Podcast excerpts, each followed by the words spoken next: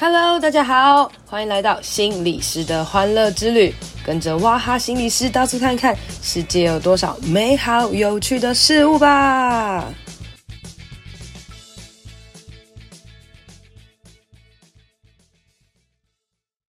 Hello，大家好，欢迎收听心理师的欢乐之旅。前阵子呢，我跟一个 Podcaster 叫做地球妈妈，然后她是一个就是家里有特教孩子的妈妈哦，但是她不是只是一个普通的妈妈哈，就是她因为知道她自己的孩子有需要呃帮助，所以她就开始呢去做了节目，然后做了很多的社群，然后帮助很多很多的人呢。然后我觉得她非常的酷，然后没想到呢，就是她约我呢去她的 Podcast 录音这样子啊、哦，那我就。呃，先送了她一些桌游，然后也跟她相约来录音。那我觉得我跟她录音的这集非常非常的好听哦，所以呢会在她的那边上架，也会在我的这边同步的来上架哦。所以大家如果对于呃特殊的孩子的呃桌游的应用，或是我本人、啊、怎么把桌游应用在我的工作上面的话，大家就一起把接下来这集给听下去吧。Hello，大家好，欢迎大家收听本周的《外星孩子地球日记》，我是地球妈妈。今天地球妈妈邀请到一位心理师，那他呢是从服务中辍生的社工，然后一直转到心理师这一块，甚至呢他还透过他的心理专业加桌游哦，来让咨商变得更有趣、更多元。那这次呢，我们就透过他的经历跟他的故事，来跟大家聊聊如何利用桌游来带入像这样的团体的一个智商或是团体的一个活动，以及呢，如何从服务中辍身这个社工的工作到智商心理师这个工作。那我们来欢迎哇哈心理师。Hello，大家好，我是哇哈心理师，耶！大家可以叫我我的全名王雅涵，然后呃，我有个粉砖 IGFB 跟 Podcast 都叫做心理师的欢乐之旅。然后我平常会用桌游游戏的方式来跟我的个案、跟我的孩子、跟我的家庭来玩乐。哇哦，真的听起来是不是很棒呢？那有更多好玩的内容，以及更多有丰富资讯的内容，就在我们等一下的节目当中喽。也请大家继续听下去吧。干温干温，耶！讲话这么快，那在智商这一块，如果讲话太快，会不会很容易让人家情绪没办法荡下来？还是其实是跟朋友会讲话快啊？但你智商你就看状况嘛，因为如果那时候要慢的时候，你就要慢啊。但通常我是比较多跟就是儿童青少年，那速度就会比较快这样子。而跟儿童跟青少年，他大概年龄的 range 是多大？多小到多大？呃，就是你想象的啊，可以讲话啦。或者是也不是可以讲，就是可以开始可以跟你单独相处啊，或是什么可以一起玩游戏等等那种小的。那青少年可能就无限吧，二十几岁现在也都是青少年了。哦，也对了，我们现在大概到大青壮年，maybe 到大学研究所，你也可以把它算成是青少年。也就是说，啊，也当然也是有成人，也是有什么都都会有啦，因为我们也不太能够选个案嘛，他想要来你也没办法这样子。但是，对，但是你年你面积面对年纪越小的，你你就要越能够，我觉得速度快啊，或是比较嗨，或是比较跟他们一起玩的这种感觉，会比较自在。哦，哎，那像如果像这样子的话是。它的类型，就例如说，它可能的病症的类型，或者是在哪一些部分？例如说，可能是情绪障碍啊，或者是说像是自闭类群的啊，就是哪一种障碍的比较多？哎、欸，我通常比较不会是跟所谓什么障碍类型的，因为我主要比较做的是那种偏差行为，就是偏差行为，呃，也不算偏差行为，就是我我现在比较走社福单位。就是社福单位，可能他们有一些可能弱势的家庭啊，然后会觉得他们可能有一些、嗯、maybe 一些创伤哦，或者是他们很需要一些人际的支持，或者是需要一些呃，可能可以有人跟他们一起玩游戏的机会啊，等等，比较是走社服单位这个路线，比较不是走呃，可能自闭啊、特教的那些治疗。可是，在很多的、哦、譬如说弱势的家庭里面，欸、可能有些孩子他也就是刺激比较少吧。所以他也的确会有、嗯、呃，可能注意力比较不集中，或者情绪有一些障碍等等。那就透过可能游戏化的方式，或是呃，智商啊等等不同的方式来跟他们互动啦。如果儿少比较多这些，但是如果是一般青少年的话，可能呃，高中大学可能比较多一些，可能生涯问题啊、人际问题啊，或者是呃情绪嘛等等不同的问题啦，这样子。哦，这个听起来很像是。学校单位不是都会有像是辅导老师或者辅导中心里面，好像偶尔会有像是心理师会进驻。那种概念吗？哎、欸，对对对，比较比较有点像这样子。然后呃，通常个别智商的话，我比较多是那种呃，就是自费的嘛，或者是那种社福单位的合作。那大部分的话，其实如果用游戏化的话，游戏通常都是团体。嗯，就是像呃，小朋友可能会有一些人际的团体啊，情绪的团体啊，或者是生涯的团体等等的，借由游戏，然后不是只有一个小孩，是很多个小孩。然后一起互动的过程，这样子。那、嗯、最多有几个人呢、啊？最多有几个人？你说团体哦？嗯、对对对对。呃，哦，这个真的说到问题问的很好呢。正常我们来想象团体是不是就是可能五到六个人就差不多了？对对、哦、啊，这种就是很很很棒的状态。但是通常大家都会觉得，好、哦，已经请心理师来就要更多人。所以就会、啊、可能就会十五个、三十个，然后甚至有时候可以到一百个，就是很烦这样子。哇，那这样一个人要怎么带那么多啊？是是还会再邀请，就是说可能有助理去帮你吗？还是说可能他们该单位的人可能提前也要做一些训练，才有办法辅助整个就是团体的活动进行这样？哎、欸，通常是没有，所以我的声音就会坏掉。就是会有很多，就是你要想办法，譬如说多掏一点桌游。比如说人很多的话，可能买一套桌游，可能要买个六套哦。然后今天如果玩三个桌游，我就要带十八套游戏哦。然后或者是呢，我会想办法怎么样把呃一些游戏变成是大班式可以玩的，我就要把游戏做各种不同的改版，反正就要弹性应用去面对啦。所以我我有时候都会讲说，真的，如果桌游团体或者桌游课程就三十人以内，真的是最多的。但是还是有人要。更多塞，对，那种就只能就是真的是看经验，然后弹性做调整这样子。哦，难怪我有看到你说，就是你昨天好像就有 po 一篇文章，就说你的那个声带，你以为是长茧，就后来才发现是水肿。哎、欸，也不是啦，就是职业伤害吗？对，医生之前医生说我是息肉样，就是整个整个声带都就是。可能都已经像一整大块息肉之类的这种的，哇，感觉严重。对啊，使用过度啦，对啊，太常说话了。可是你声音本身就是长这样吗？还是说以前声音可能跟现在声音不是不一样？因为这样听感觉还蛮有磁性的，蛮有磁性的哦。不会，就是。以前是比就是少女的声音啊，比较高，也比较高。哦、好啦，其实我们都会变声啦。我以前也不是这个声音啊。所以你说 这是年纪的问题，跟声带没有关系，是不是？哎、欸，我觉得这个是使用过度的问题。哦，对啦，对啊。因为毕竟你看，妈妈都会喊小孩嘛。然后你看，你刚说心理师要出去做这个桌游的服务之后，也是要如果人数多，你也是要拉高你的嗓音，大家才有办法听到你讲话。对啊，对啊，对啊，对啊。这真是使用过度了。没错，没错。哦，那我觉得光是刚刚听那一些，还有你说要带，呃，可能因为如果说团体人数比较多，你可能要背负重。那我也曾经听你讲说，负重也造成你脊椎侧弯的问题。我觉得这没有，我是本身就脊椎侧弯、哦，但是我真的很常背很重。我每次都，我以前啦，我以前还会拖一个行李箱，就是、哦、我以前蛮常拖行李箱，然后很重，然后走来走去，我的警卫都以为是空姐。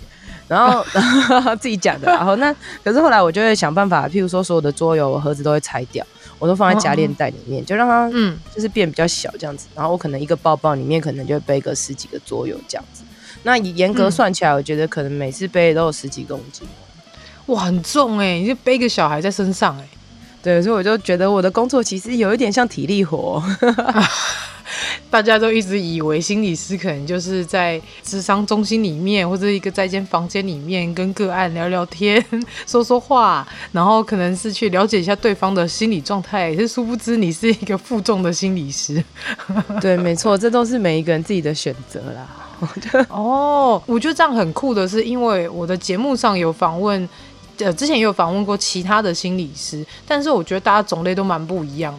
像之前有访问过那个阿宝，就是宝妈妈 Podcast 里面的宝妈妈，是是是，对，那他就是给我的感觉是比较是在比较大人式的，然后可能在他们的呃一间房间里面，然后可能跟个案去聊一下他的状况啊，然后去咨商一下他的一些呃心路历程，或是他的一些。各种的情绪障碍等等之类的。那在另外一个是专业的专门比较偏儿童心理智商的一个心理师，那他就是针对玩具的部分跟孩子们玩一玩，然后去去跟他智商，然后了解他的状态。那你又是更不一样，你是带着桌游，然后跟团体甚至是一些呃社福单位去做合作，所以我觉得这样子听下来，真的心理师有分好多种哎、欸。对，我觉得你可以想象一下，就是心理师或者是这些社福单位本来就有分成预防跟治疗。然后我们通常比较想象心理师是做治疗的，就是可能孩子生病了，或是还或是呃忧郁了，或是比较严重的状况的时候，然后他们进入个别的治疗。那我自己就会觉得，我比较想要做预防的工作，就是也有做治疗，但是我觉得如果我能够，因为我的可能行动力比较十足哦，那如果我我我出去了，然后呃遇到很多人，更多的人，然后让很多人在还没有变。生病之前，或是还没有任何状态之前，哎、他们已经学习到可以怎么样做一些什么事情。那这样子预防的工作也是一件不错的事情。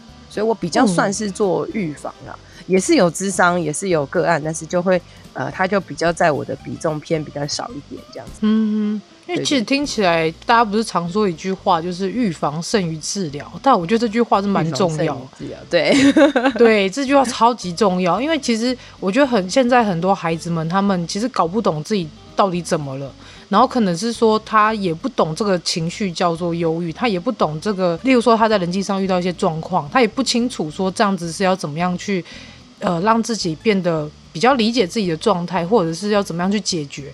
可能他们很多。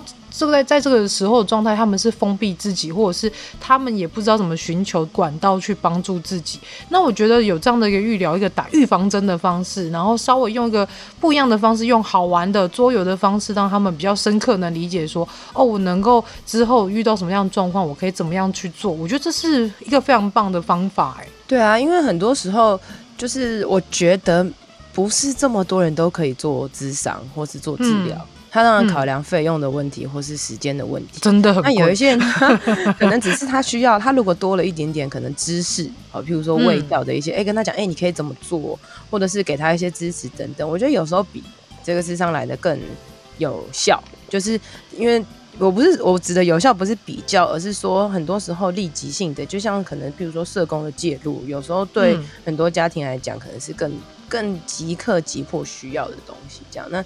不同东西都是有人需要做的啊。那我我当初也是，哎、欸，不小心选上走这个路，那就哎继续往这个方向走这样子。因为光是你讲到这里，我们刚好就是要来去访问我们访纲里面的问题。因为今天呢，邀请到哇哈心理师，其实也是有一个他的故事经历让我蛮好奇的。例如说，他当初是在呃做服务中辍生的一个社工，然后后面转到心理师，这这件事情让我觉得蛮好奇，为什么你会想要从服务中辍生的社工，然后转到心理师？那你当初为什么又会想要做服务中辍生的这样的社工的工作呢？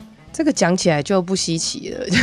哎，大家知道，念当心理师要念智商所，要考研究所。嗯、那研究所非常非常难考，我记得我们那时候录取率大概两趴吧，这样子、哦、哦，好少。然后，所以我对非常非常难考，这样。它是难考在研究所的部分，这样。那我大学毕业的时候就想说，哎、欸，其实要有一个证照，人生比较保险哦。然后想啊，那心理师证照好像不错，那要考上心理师证照就要读研究所嘛，哦，所以我就是预备考试。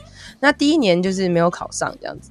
然后第二年就想说，嗯、哦，那那就再来多花一点时间预备这样。然后在预备的这个过程当中，我就去当了社工，就是有一点算是我以前实习的单位他们缺人，就拜托我回去工作一下。我就说，哦，好啊，可以这样子，我就去工作一下下。然后不小心就是推甄上，嗯、就是在一月多的时候就推甄上了，所以我就从兼职又在正职再做了快一年，然后再去读书这样子。嗯嗯，因为推甄推甄好像一月初就就就上了吧，那读书还要到可能八月开始，所以这一整年的时间我就无缝接轨的工作到最后一刻，然后隔天去上课，好像是这样子。哇，感觉也是蛮丰富的，啊，没有空档。对啊，所以我觉得对我来讲也也有一个好处，就是在这个中辍生的，因为是非常非常超的。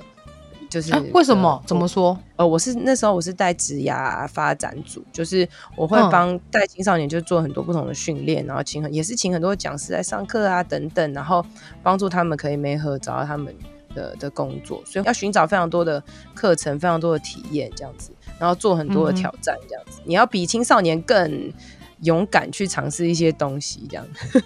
哎、欸，对，所以那时候非常非常累。那我觉得也奠基的我，呃，可能也是因此这样比较有创意吧，我自己觉得。所以那时候你在做做这个工作的时候，你就是。已经要准备很多是可以吸引青少年的一些游戏，或者是吸引他们的方法，所以你就是一直要脑力激荡，然后去想出一些哎，什么方法可以吸引他们注意，然后让他们可以愿意听你说话，这样。对啊，对啊，要要要设计很多好玩的游戏，或是好玩好的互动，或是你整个人就要好玩，青少年才愿意理你啦。我之前是就是常在教会嘛，那教会其实就常常办活动。嗯，嗯，对。对，所以其实我个人就是办活动还还蛮还蛮会办活动以前啦，这样，所以也就是这样子的个性也正好相辅相成，所以就常会想出一些五 A 博 A 的东西啊，才会想出可能可以、欸、桌游很有趣这样子。哎、欸，那所以会用桌游，利用桌游来去做这样的一个活动的部分是误打误撞吗？还是说你那时候为了想要吸引青少年注意而去找出来的一一个方法？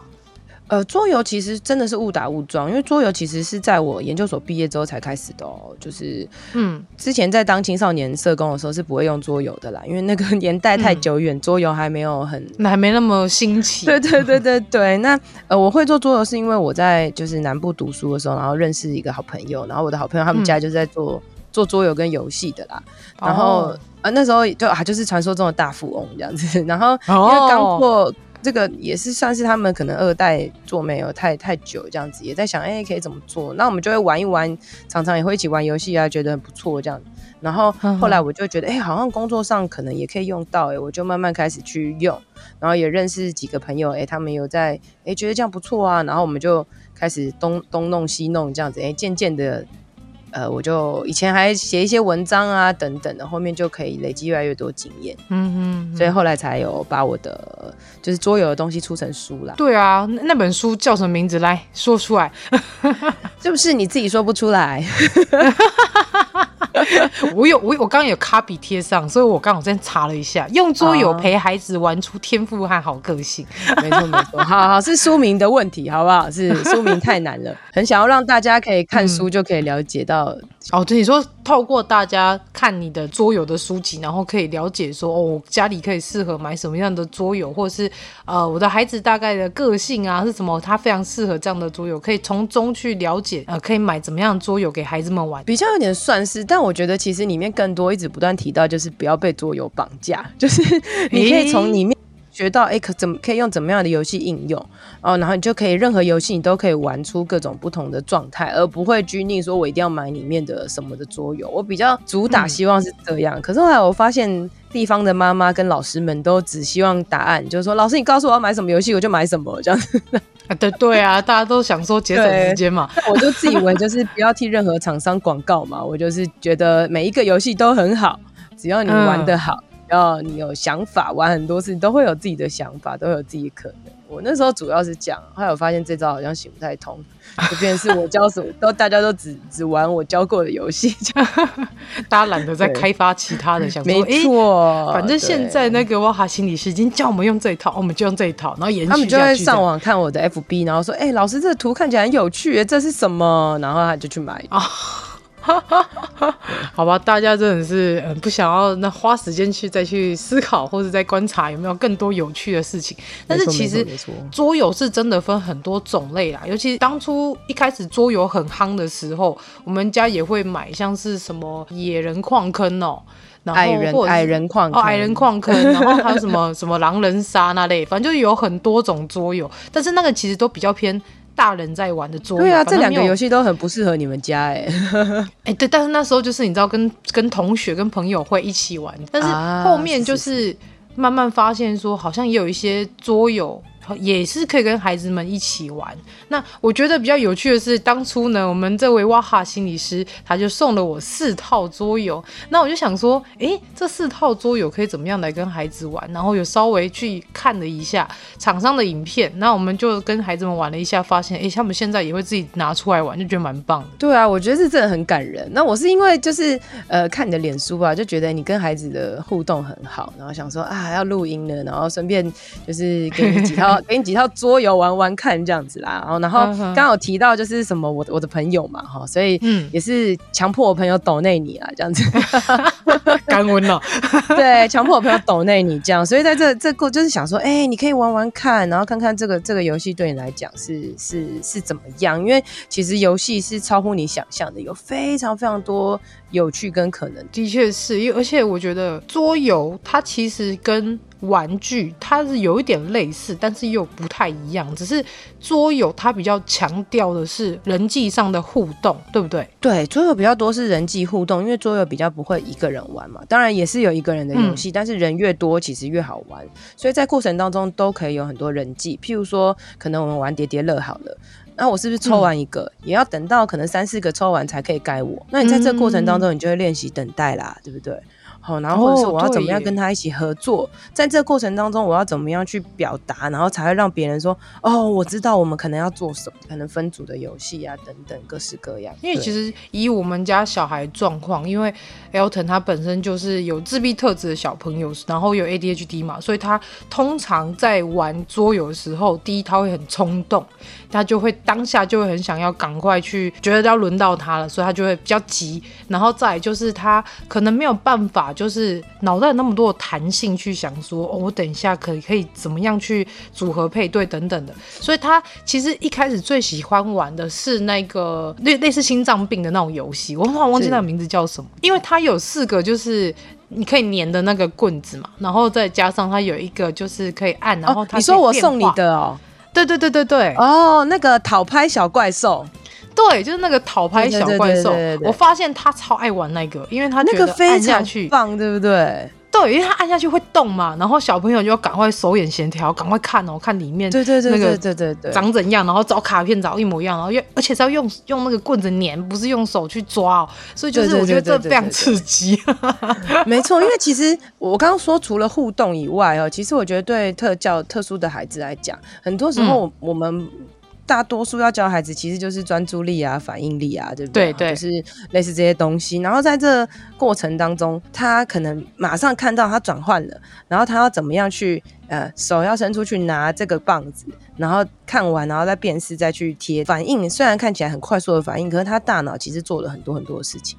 那一开始可能不会，就会乱敲乱打，然后后面你慢慢开始，哎，你不用时间了，你就变成是他会开始。呃，速度慢，然后到速度哎、欸、变得很好，我觉得它就是一个训练的过程了。你就想想看，很多时候我们在做一些早疗啊，做一些训练的时候，就是训练嘛。可是我们这就把它当成游戏来玩，然后玩的很开心的过程中，哎、欸，他就学习了。我觉得这就是我们赚到的部分。哎、欸，对耶！而且我发现桌游其实对像这样就是有自闭特质或是有 ADHD 特质的孩子来说，其实他们的反应真的很慢，但是他们又很急。就很好笑，对啊，对啊，就他们很急，想要赶快就是拍随便拍出一个，可是他又他又觉得说就是。拍出来当下可能对照起来是不对的，那他又会会觉得说，哎、欸，怎么会不对？很生气这样。然后我就跟他讲说，你你现在是感觉很生气嘛？那你 你你就可以好好看呐、啊，你就可以看一下上面是长怎样，他旁边手手拿什么，他下面穿什么衣服或裤子，你可以看一下。因为弟弟是一般的孩子，所以他其实他手眼协调很快，他当下就可以做出反应。可是对哥哥来讲，真的反应慢很多。然后我们后后面就会变成说，好，一人一次，那我们就就会让哥哥有机会去慢慢的看，慢慢的寻找他就是正确的解答。我觉得这也是一个训练的方式，因为可能很多家长会觉得说，诶，特殊孩子他们反应就是慢，你还给他玩桌游，好像。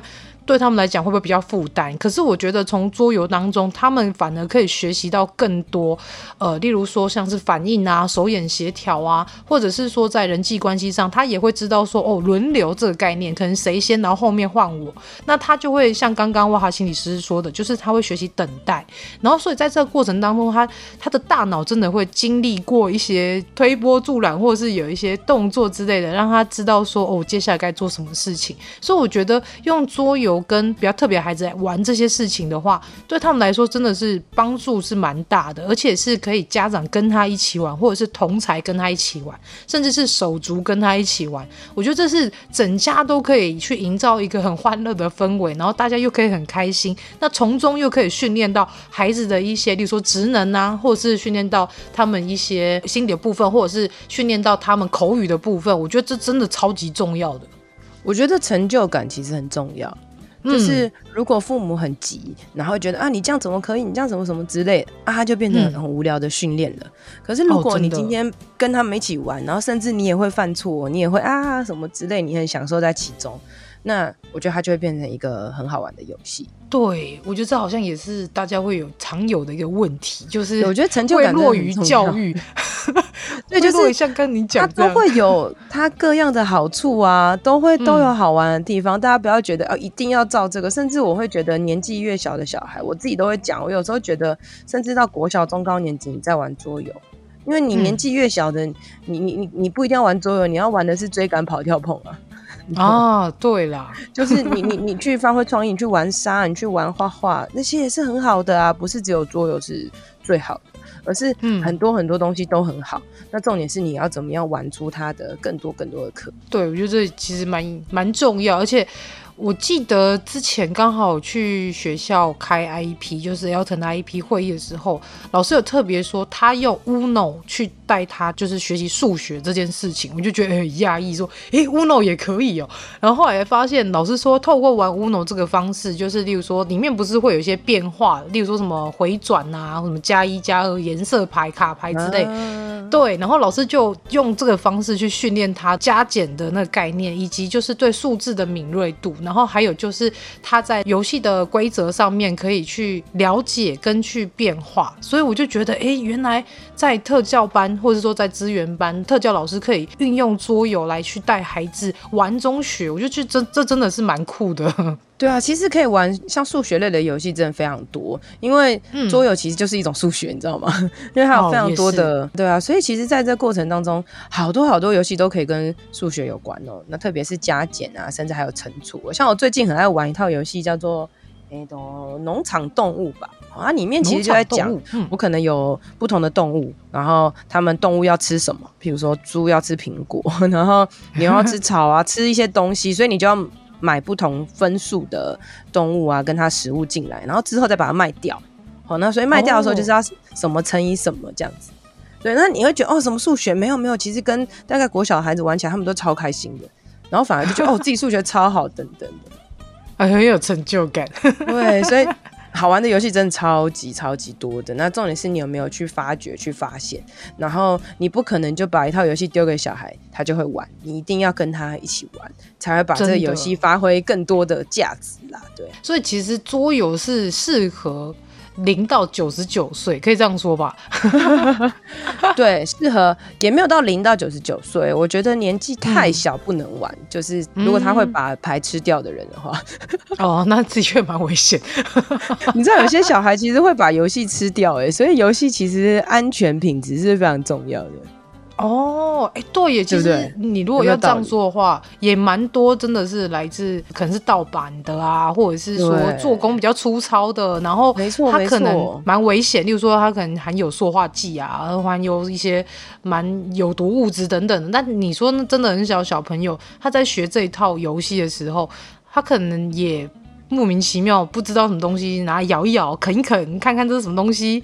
哦，那超危险，真的超危险。没错，没错。哎、欸，你讲的非常好，哎，就是 因为我我常常去很多地方就是上课嘛，然后、嗯、呃，大家都会觉得它桌游很贵这样子，所以常常买盗版。那我当然觉得好啦，买盗版是没有关系，但是我觉得如果以自身考量的话，第一个就是你当然你买盗版就会让设计师没没没工作嘛。对啊，然后对啊，因为设做设计师我真的觉得蛮难活的。然后再来，我是会觉得说。呃，盗版真的真的很脏，就是对呀、啊，就是有很臭哎，有很多臭臭的东西。然后我觉得好危，塑胶味很重，其实它比想象中的危险哦，这是大家可能很需要去考量的东西。嗯嗯嗯，对啊对啊，因为其实连挑玩具也是啊，如果你去挑一些，例如说五金行买的。跟你去玩具反斗城买的，我觉得相对还是有差欸。虽然一样都是车，对，可是它可能损坏率很高，或者是说它很容易掉漆。那你小朋友摸一摸，没洗手放到嘴巴，完了 又吃下肚了。对啊，然后它就会越来越有抵抗力了。哦，希望啊。我觉得环境基因突变有时候真的是来自于这一些。我们不知道，但是它又一直存在于我们四周的东西，这真的是蛮需要大家去重视的，尤其是在挑选玩具这一块，甚至是我们现在聊挑选桌游这一块，我觉得都相对的。非常的需要大家去重视。例如说你，你你说有一些卡牌，你去买买盗版的好了，可是它的品质就真的做工很差，可能它它的纸质跟正版的纸质差它的十万八千里，你玩一一次可能就毁了。但是你如果 买正版的，你至少可以玩个十几二十次、上百次都没问题。这差别不是用你金钱来去衡量，是你买好，你买一个九十九块的盗版桌游，你玩一次就结束。那你跟买一个五九九的桌游，你可以玩十几二十次，然后。甚至上百次，然后你之后玩不不想玩，你还可以跟别人交换，差别很大哎、欸，真的哇！你这人很好哎、欸，我第一次听到有人就是这么支持正版的，但是真的要买正版的，因为我自己都会买正版的。但是我觉得大家会觉得桌游很贵，的确桌游真的蛮贵的，嗯、但是我觉得。不是所有的桌游都很贵，嗯哼，哦，大家记得这件事，不是所有的桌游都很贵，其实有很多很便宜的桌游，大富翁就很便宜啊，对，对啊，大富翁很便宜，对，没错，你说的很好，大富翁很便宜，因为而且你知道，大家都觉得哦，好像玩国外的很厉害的，没有大富翁就很好了，大富翁里面每一个机会命运跟每一个可能国家的哦，或是有一些是动物的，有一些是呃理财的。里面的内容哦，全部都是台湾人很认真自己写的，其实知识量都非常非常的多。我举个例子来讲，前阵子有有一套桌游叫《嘉义之旅》，就是有一套大富翁啦，叫《嘉义之旅》。嗯、那它是唯一一套就是城市的，就是各个城市只有嘉义之旅，只有嘉义有哦，因为大富翁是来自嘉义的。然后它在嘉义之旅里面，哦哦、对对对，嗯、你看哦，我们我们现在嘉义国旅很夯，对不对？嘉义是不是有有鸡肉饭？对对对对，对、哦，然后有什么什么东石鹅啊，然后什么之类的。你如果要带孩子去嘉义玩之前，嗯、你先跟他玩嘉义之旅，然后玩完之后，嗯、然后你再跟他，你带了这个牌卡，这个这个牌卡才一百多块，坏了也没关系，你就带着他鸡肉饭，然后你们再去吃鸡肉饭的时候，你就跟这个鸡肉饭拍照，你是不是就收集了一个东西？嗯、那你是不是会让旅程变得更好玩、更有趣？哎、欸，真的，而且更有记忆点，就把它变成生活化，就让游戏不只是游戏，它有很多的延伸跟应用。然后你会学习到，哦，原来嘉义的机为什么火鸡会最多？哦，为什么什么什么？然后你还会学历史文化。对啊，而且大风有一个这个秘秘密，就是也不是秘密啊，我自己自以为发现的，就是他没有注音、欸。哎、嗯，哎、欸，对耶，通常给小孩玩的游戏是不是应该有注音？大富翁没有注音、欸。对对对，对，所以、欸、对啊，所以这就代表，这就代表这是你要跟孩子一起玩的啊。哦，就像你说的，不是丢着他们自己就会玩。对对对对对，绝对不是让你自己这样子，他是让你跟孩子一起玩的。我觉得这才是重点。对耶，我后来想想，我们小时候第一次玩桌游，一定都是大富翁。但是你从大富翁里面。真的可以学到很多东西，例如说理财，像你刚刚说的，就你要收集钱啊、理财啊，然后机会命运啊。那机会命运这东西又是蛮考验我们的受挫心，就是例如说我可能抽到什么暂停一次，你一定会很很气呀。但是就是你玩到说什么前进三个，你又很开心。那我就觉得这好像也是一种。在自信跟受挫当中去学习，就是人生总是会有那种呃会不得已事情发生，对，然后也是会有那种哇机会来的时候，我觉得这这真的是蛮好玩的。那甚至是你要学习，例如说什么呃理财盖房子啊，你要花多少钱去买地呀、啊、盖房子啊，然后你要去想说，哎，我要再走几步到哪，你还要去运算啊。我觉得这个过程当中都是在学习，但是又很刺激。其实所有的东西都学习，就是重点是你有没有看见，你有没有发现？就譬如说，嗯、哦，我是妈妈，然后我觉得，哎、欸，这是一个学习，我就把握这些机会跟孩子讲。就譬如说，像你刚刚讲，你是不是觉得很难过，或是你是不是不开心，或者你觉得很受挫，你就跟孩子讨论，哎、欸，那他就可以学习到情绪了。嗯、啊，可是如果你只有学习，你只有说，哦，你到底怎么玩呢、啊？你这样去跟他讲，啊，他就只有这个名就很简单，对，他就只有学习到受挫。我觉得这就是很可惜的地方。哇，有时候我真的觉得这是不是跟家长本身的那个心心理状态也有点关系呀、啊？因为我觉得 从这个部分又可以再回推到你当初在做就是中辍生社工这个工作，因为我对我来说，就是为什么有些孩子他们可能会面临到上学不喜欢上学，然后不想要继续上学，然后离开学校这件事情，甚至是到他对职涯产生一些疑问，就是我到底能做什么，然后我以后要做什么。然后甚至是我要听爸爸妈妈的话去读这个科系吗？还是我要顺从我自己的心，我想要去读什么科系？或者是有些小孩是从头到尾都没有想法，他就觉得哦，那分数到这里，然后就去去读这个啊。哦，爸爸妈妈叫我去学这个科系，以后比较有钱赚，那我就去学这个。我觉得这其实都是环环相扣的。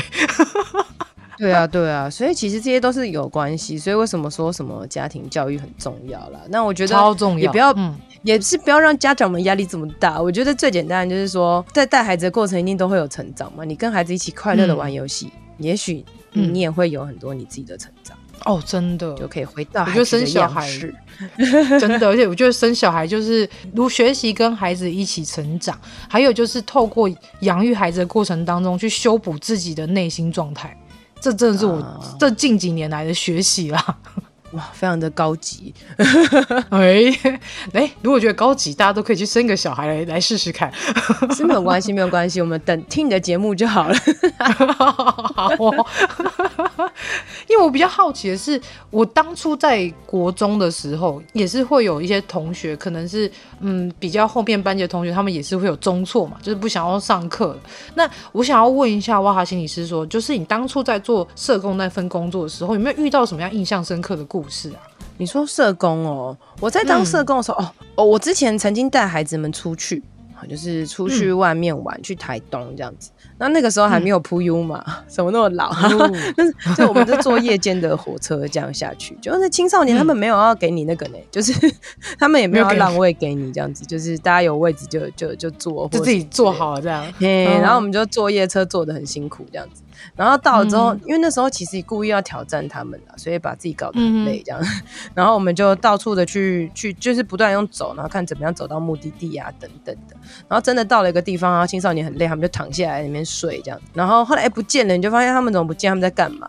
后来你就是去找他们的时候，就发现他们在角落，然后有浓浓的，就是。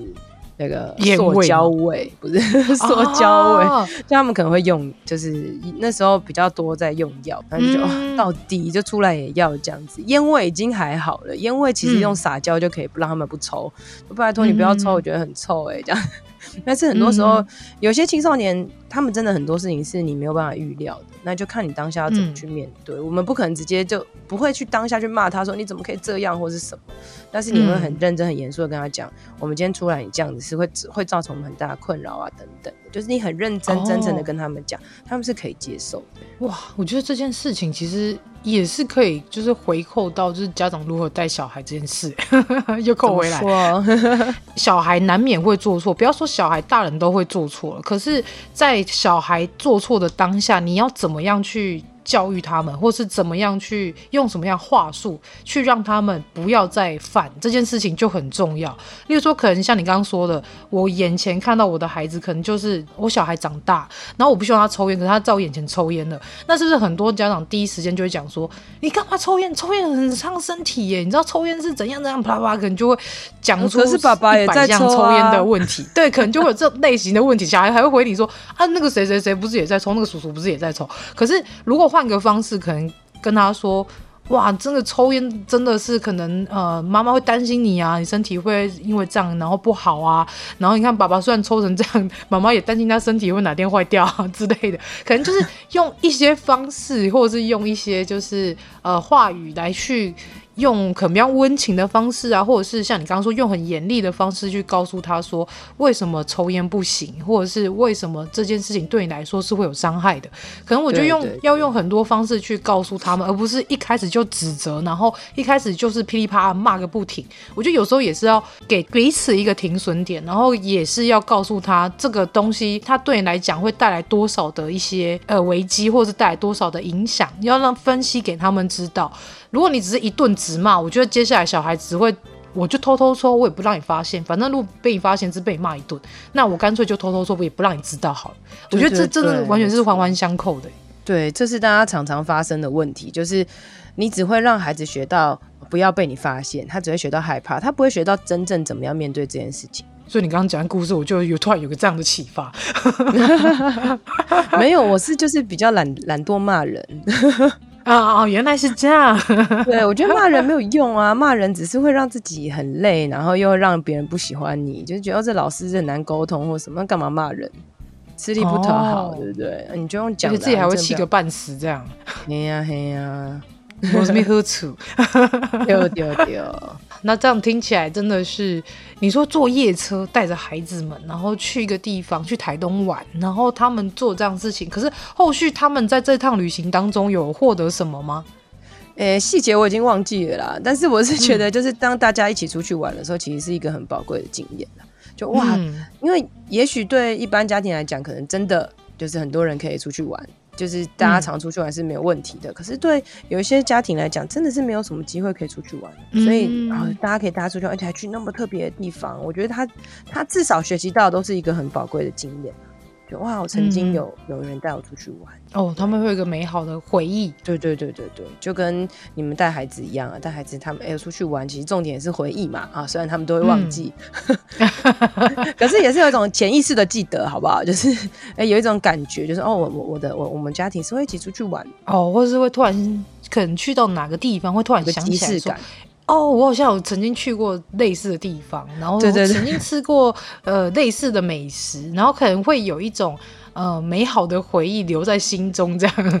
对对对，大概是这种概念。哦，那现在来说，我刚刚说的那种对职涯茫然的年轻人多吗？哎，蛮多的啊，对职涯茫然的中年人也很多啊。也是啦，大家都很茫然啦，对啊，因为因为我我觉得我觉得会茫然有个点就是在于大家会觉得到底有没有做对。哦，或者是比较跟觉得哎、欸、好像这样不够，我这样不好这样，嗯、对啊，我觉得还是我觉得来自于一种不安全感吧，你永远不知道你自己这样做的对不对，好不好，可不可以。所以就会有很多的这种茫然，嗯、好像一定要真的赚很多钱，或者是怎么样怎么样才高成就？对对对对对，我觉得你刚刚说你中年人有没有这个困扰，我好有感，因为因为你知道，在假如说是同年纪的大学同学啊，你也可能可能会听到说，哦，某某人可能已经当到，因为以前是。大传系毕业，可能某某人已经当到公关的什么经理呀、然后可能某某人已经在剧组里面混得很好啊，那可能某某人又在呃，可能就是做了什么样的一个职位啊，然后可能赚了很多钱呐、啊，然后就是生活光鲜亮丽啊。可是有时候就会往往会回想说，哎，对呀、为什么一样我们都是一样大学毕业的，然后就是同班同学，为什么他们有这么高的成就，但是我没有办法，就是开始会怀疑自己，就是说，那是说我哪边做不好，然后开始。只会打击自己，然后就会慢慢的开始会觉得说，哇，那我是人生就这么失败啊？然后我现在年纪这么大了，好像也没办法再继续往上升了，就是会有那种很微妙的心理状态。可是我觉得有时候是因为。嗯，别人成就其实是别人的，那并不会成为我们自己的。可是你目前的生命经验，它会带给你很多不一样的事情，这反而是别人学习不到。例如说，我刚刚举例那个当公关经理的那个同学，那他本身他是单身嘛，那我现在虽然是有家庭，然后有这样有孩子，然后可能为了要维持家庭，然后要做一些牺牲，可能在工作上没办法有这么高的成就。可是我在我自己的家庭当中，我也学习到很多的生命经验。虽然我同学他在专业领域上可以非常有高成就，呢然后也非常的厉害，那其实就是每个人的生命经验不同，然后会累积到不一样的一些经历，然后也会成长出不一样的东西出来。所以我觉得有时候茫然是表面上我们在看到，例如说社群上面看到有人去过得很很好的生活，你会感到羡慕。那其实我觉得你要回来回想一下自己的生活，也有很多很美好的地方，真的不是比较就能比较出来，甚至是我们起跑点本来就不一样。真的比较来只会让 自己很累，因为我们通常都会往上比，也不会往下比这样子。对啊，所以我觉得比较会让自己很累，所以比较会让自己很茫然。但是我们就是做不到不比较，就是哎、欸、对呀、啊，为什么？我觉得这点就来自于，就是你真的觉得自己没有很好，就是好像真的不够好。嗯、你看一下怎么样，你就会定义自己好像没有很好。但是你，我觉得可以换言之，就是来自于你看一下自己有哪些好的地方，哪些做的不错的地方，常常就是鼓励自己跟感谢自己。这些东西都是一些可以取代比较的一些方法。嗯、我我觉得你刚刚讲到这些，其实就是啊，正好也跟我可能一月中要出的书有关系。我一月中要出一本书，叫做《给我一点耍废的勇气》哦。我希望大家可以就是就是你就是耍废，就是或是你让自己放轻松或什么，它其实是一件很正常的事情。很多时候你不要觉得啊，自己很烂，自己很糟糕，然后一直苛责自己。呃，我那时候里面讲到，其实一天只要做一件有意义的事情就够了。然后，如果你发现什么时候没有做，嗯、那其实也是一件很有意义的事情。那件事情叫做休息。啊，对，你知道现代人多不知道如何休息这件事，所以其实能够好好休息很重要，哎，大家不要去就是觉得哇你好废哦，哎，其实你能废蛮了不起的，对啊，对耶，对啊。真的是这样哎、欸，我嗯，我觉得这样子聊也蛮好的，因为其实突然之间我们就知道，哇，原来哇之后又有那个创作要出来，我们家大家就会知道说，哎、耍废这件事情其实也是很有意义的事，因为其实现在真的。太不知道怎么样去休息，然后甚至是呃有家庭的家长，其实为了孩子的更好的生活环境，其实一直都在打拼，然后一直也在努力。那可能回来面对家里的孩子那个教养的关系啊，然后整个家庭的跟伴侣之间的伴侣关系啊，或者是整个家族的关系，其实都是很紧绷的。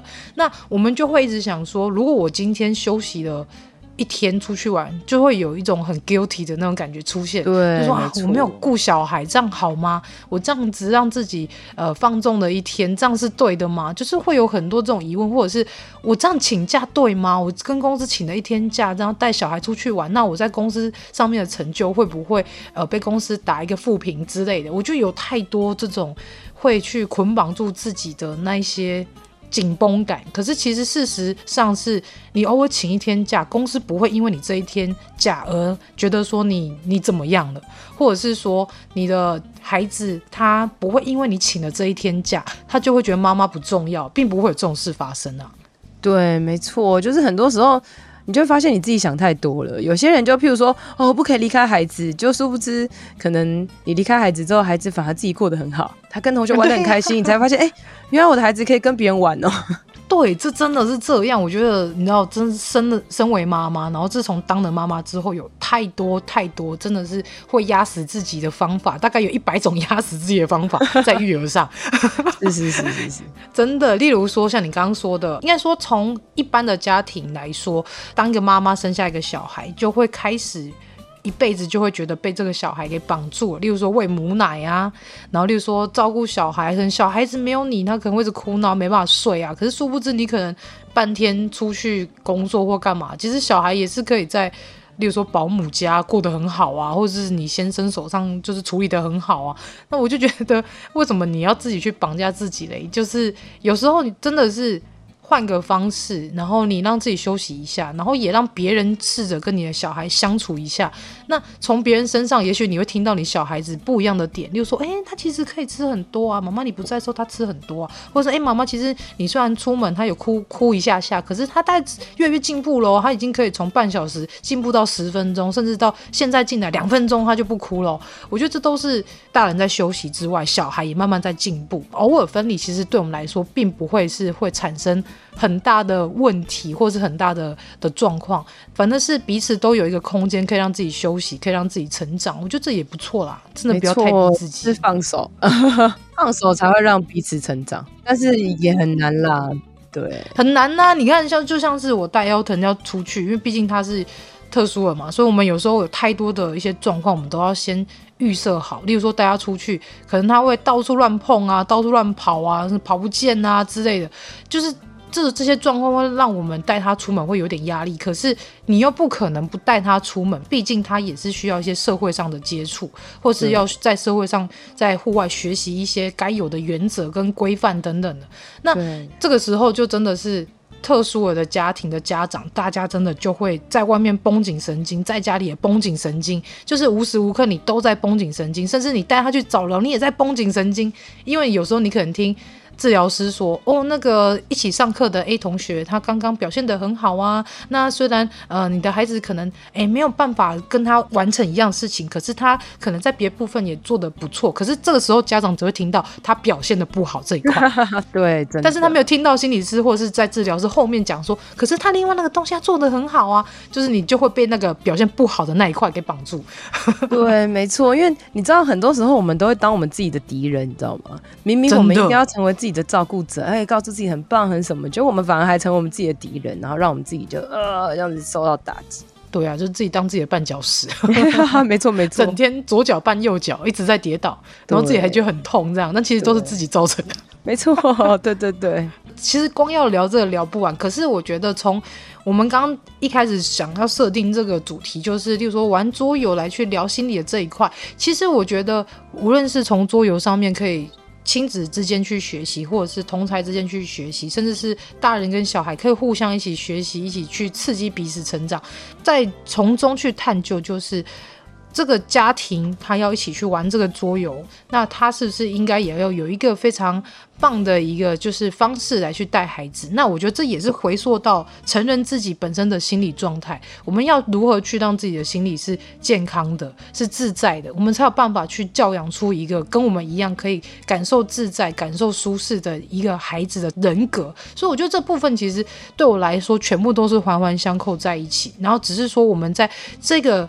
桌游的游戏当中，我们要如何去互相去在游戏过程中去成长，然后从桌游的这个游戏过程当中去理解孩子的想法跟我们自己的想法，然后以及我们要怎么样去团队合作，或者是怎么样去一起从中去玩出一些不一样的花样跟创意出来。我觉得这都是桌游带给我们一个非常大的启发跟有趣的事情。没错，没错，就是你要怎么样让你自己也享受在这个当中，然后你才会有所成长。嗯、不然你一直逼别人成长，其实真正要成长的是每一个人，而不是只有一个人的责任。对呀、啊，你看妈妈都会讲说，你看你这边这一步走错了，你应该要再往前两步啊！上面就是写这样，你怎么还这样玩？哎，到底会不会玩呐、啊？不要算算，不要玩，不要玩，就这样，然后就结束。对啊，或者是这个还好，有些人是说哦，你自己玩了哦，好了好了，等一下等一下，然后就开始一直看手机，一直看手机这样。哦，对对，这种也是就缺少陪伴。明明就买了桌游，干嘛不一起玩呢？因为买的是盗版的，比较便宜，没有关系。哦，玩坏了我们再买，九十九块而已嘛。对，但我觉得从中呢聊这么多，其实我觉得也是获得蛮多东西，然后也跟哇哈心理师也讨论了很多有趣的事情。那我其实也还蛮想请请哇哈心理师再跟我们多聊聊一些有关于你书籍创作的部分，例如说在桌游这一块，你有没有什么方式，或者有什么想法想要提醒各位听众们说，就是如果家里有桌游，我们应该可以怎么样好好运用这个。桌游好，因为我之前有一本书叫《用桌游陪孩子玩出天赋和好个性》嘛，它里面其实有讲到，就是你可以先想好你想要的主题是什么。譬如说，我今天希望可以跟他谈生涯，嗯、今天可以跟他谈人际，跟他谈情绪。你自己先想好你想要讲什么，然后你就跟他玩游戏，然后边玩的过程当中，哎、欸，你觉得可以连接到什么，你就可以提出来。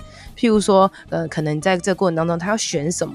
选出哪一张牌，选什么，那是不是你就可以跟他连接到？哎、欸，对啊，生涯也是有一些选择的。哎、欸，我你要做什么选择？哎、欸，那你在选什么？你就可以开始边玩边聊。我觉得这是最自然、最简单的一种方法。也是，所以不要再去问我好心理师说，你觉得我适合什么桌游呢？没有啊，都适合啦。那前阵子我帮康健天下的那个小耳朵绘本有出了一个这个。呃，小耳朵情绪品格卡吧，还是品格情绪卡之类的，就是、哦、我有看到那个，对对对，嗯，我觉得那套卡片其实真的，我觉得蛮不错的。自己讲，就是在 里面其实就是很多不同的品格，好，然后或是一些情绪，嗯、然后里面就会讲这个怎么解释这个东西，所以你就可以念给孩子听。然后接下来有一些亲子任务可以一起去完成。那举例来讲，其中一个叫做等待，好了。好，那你等待，你就可以讲很多事情，不是、嗯、呃，可能当下就必须怎样怎样，我忘记了啦。就是你可以照着我讲，或者是你可以自己再增加一些很多去讲。然后亲子任务呢，就是带着孩子去买一些不同的三种不同的种子，然后一起种下，嗯、然后我们等等看会长出什么东西。那你觉得它是不是就是一个生活当中很好玩的小游戏？嗯，对，对。所以你不一定要桌游，而是游戏，在生活当中就是游戏。游戏就可以成长，嗯、你不要去妄想孩子什么都不教，他就可以学习什么叫等待，他就可以学习什么叫做有礼貌。一定是你去教他，你去跟他聊，他才会知道的。对，真的，他们不可能自己就会知道哦，原来这叫做有礼貌。对，因为很多大人也不知道什么叫有礼貌 啊，也是蛮合理的。对呀，的确蛮多大人不知道什么叫礼貌，也不知道什么叫尊重，开始骂人了。哎、欸，我们要指名道姓说谁啊。如果但是说可以透过游戏当中，就是彼此一起学习、一起成长，这当然是最好的，甚至是。我觉得在桌游这一块，或在游戏这一块，其实有蛮多种类的。只是说，我们要花点心思去思考一下說，说什么样的桌游是你觉得好玩的，然后你也想要跟小孩分享的。我觉得是主要是妈妈你自己要购买的那个人觉得好玩的，你才有办法跟孩子玩的很开心。对，对，对，没错没错。对，而不是说哦，我今天看看谁谁谁推荐，然后你就去买，然后你自己本身可能也没有那么喜欢，那你也玩的不起劲，小孩怎么会跟着觉得好玩嘞？所以我觉得你可以先去那个。先去桌游店玩一玩，玩到你觉得不错、好玩呢，然后你就可以可以去把它买回家，这样先玩过再买，哦、也许也是一个不错的方法。对，我就是带孩子们去桌游店玩，然后觉得哎、啊欸、这一套玩一玩，小朋友就很开心，好，那之后就可以买这一套这样。对啊，然后他真的做做了什么事情，你就可以把它变成一个礼物嘛，就是哎、欸，那我们之后怎样怎样，我们就可以买这一套，不是什么东西都可以买啊你。对啊，不要整天都说妈妈我要什么什么三 C 呀，然后我要什么什么，就是一些很昂贵的买不起的，为什么名牌球鞋啊什么 之类的。对对对对对，在这个东西上面建立孩子一点期待，然后跟他说，就是哎，如果我们可能呃这阵子表现的很好啊，我们有几点啊，然后几点几的五六个点，好，那我们之后就可以来去买这个桌游，这样。没错，还可以跟他讨论，哎，那你真的买这个的桌游，你想要跟哪一个同学玩呐、啊？怎么样？哦等，等邀请同学来家里玩啊，嘿嘿嘿，就让他发挥更多的价值，然后他不是只是这样，可以有更多更多的可能性。哇，所以你看这套礼物是不是很棒？而且我们才收到四套，多棒！对啊。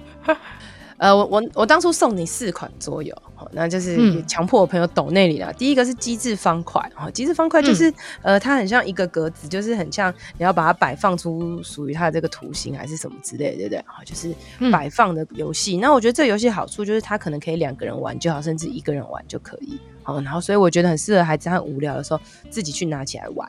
那第二个讨拍小怪兽，它就是就刚刚讲的，它会诶、欸、快速的去辨认出是什么东西，然后他去反应去打这样子。我觉得是一个互动性很很好玩的游戏，就全家玩起来会很很嗨很开心疯，对。然后创意七巧板就是它有很多的这个板块可以放进去，就像七巧板一样，可是因为它是有铁盒的，嗯、然后它会拼出很多不同的图形，反而就是一个人可以玩很久这样子。我自己刚拿到这套的时候，我也是玩很久。然后最后一个是千千路扣，千千路扣超级好玩，超有名的一个游戏哦，就是它有点像是叠叠乐，可是它是立体的叠叠乐。然后它有很多不同的摆法，嗯、你就是要把一根一根很像铅的东西放在上面，然后倒的时候大家就哇很开心这样子。所以我会在千千路过当中去跟大家挑战，譬如说这次我们只能放五根，那我们想要放七根，我们该怎么办呢？然后就可以设定目标等等的。所以其实很多很多的游戏你都可以做很多很多不同的延伸，去、呃、家庭和乐啊，然后去学习什么各式各样的东西。我发现我们家小儿子 Colin 他最喜欢玩是那个创意七巧板。哦，他最喜欢创意七巧板呢？为什么？他都会拿出来自己拼哦，因为本身就是最近对拼图很有兴趣。嗯嗯嗯，然后我们就跟他说：“哎、欸，你看这个七巧板，你可以用七个形状可以拼出图案来。”所以他就觉得这东西很有趣，就然后他就自己去挑战那么多不同可能性，对不对？对，然后他就觉得好好玩哦，他就自己会去挑战自己这样。因为七巧板本身就是可以一个人玩嘛，然后就是他可以脑力激荡，说，哎，我要这个形状要怎么转啊，然后我这个要怎么摆啊，它才会变成一个图案。他在这个过程当中，他就已经在衍生他自己的空间概念，然后还有他自己的一些对形状的一个概念跟认知。所以我觉得他是在这个部分当中，他就自己玩的很开心。那像哥哥 Elton，他就很喜欢那个拍拍讨拍小怪兽，他就非常喜欢那一个，嗯、因为主要一个原因就是如果家里有自闭特质。孩子，大家如果听到我以下讲，应该很有感，因为他那个拍的那个东西，它有一个算是小小机器嘛，那你按下去，它不是会转吗？嗯、对，他就会疯狂的按，然后一直看里面反转。哦，那他会去真的去拍吗？拍的话比较慢，他他就是会按完之后，然后一直看它里面转，然后就说你要不要去看一下那个跟哪一个图一样，然后他就会不理我，他就按那个。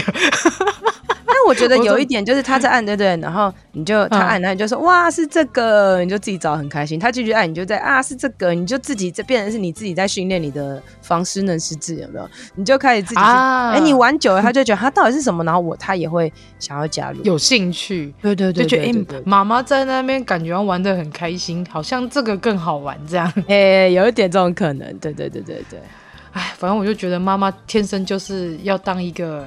就是戏精演员，演员对演员戏精，而且是舞台剧版本，就是很浮夸那一种。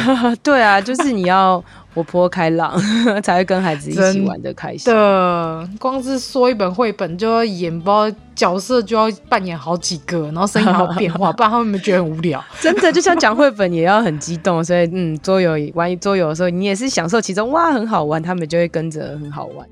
所以你说他们最喜欢的两套是那个讨拍小怪兽跟这个创意七巧板。创意七巧板，对。那、哦、另外两个，我觉得对他们来说难度有点高。嗯，就是像那个放方块那个，因为它毕竟还是需要一点空间概念跟就是视知觉部分，所以对他们来说，他们会觉得那比较难，好像比较没有那么大兴趣。他可能需要年纪再大一点的人，嗯、对不对？再大一点的。对，我，对，对，对，我觉得可能。大概呃，应该是说，因为 Elton 的部分，他的实际上的心智年龄可能跟弟弟的心智年龄大概差，因为弟弟三岁，他 Elton 是六岁，所以他我觉得他现在心智年龄大概是四到五岁左右，所以他对那个东西对他来讲有点难。对对，然后我觉得那个应该是大人自己会玩的很开心啊。可是我觉得可能对小一的学生，一般的小一学生来说，这对他们来讲应该是好玩的。嗯嗯嗯嗯嗯，对对对。那我可能我再等个一两年，看看他成长的那个状况之后，也许他会对这一套比较有兴趣。对啊，所以就是说，真的每个游戏适合不同的人。对对对，就比如说，我觉得合适，哎，可能你的孩子现在还不适合，但是未来他可能适合，就很不同不同的可能性。这就是为什么我们会说，哎，你一定要实际真实的玩。然后我在这边，我觉得啦，哦、嗯，临时起意没有约好哦，就是你你孩子最喜欢这两套嘛？那我相信你的听众也会很喜欢这两套，抽奖送大家一人一套好了。抽奖各各一套，这样可以吗？